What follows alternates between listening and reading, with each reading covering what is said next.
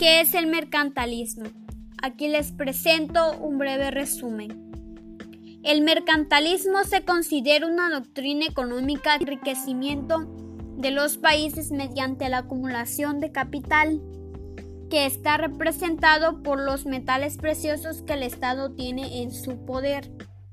El mercantilismo y sus ideas se desarrollaron en Europa entre los siglos XVI, XVII y la primera mitad del siglo XVIII. Entre sus principales características podemos destacar la agricultura, minería y las manufacturas eran la base de la economía. El uso de los metales preciosos y la acumulación de estos como pilar para el enriquecimiento del Estado.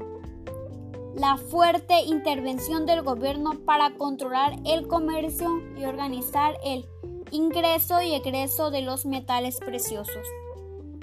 El concepto de balanza comercial er, era para lograr un balance positivo, impulsando la exportación y disminuyendo la importación, así como obtener mayor cantidad de riquezas mediante el intercambio comercial. Uso de impuestos aduaneros sobre las importaciones. Sus principales representantes son Thomas Moon, cuyos aportes históricos fueron la balanza comercial y el comercio exterior.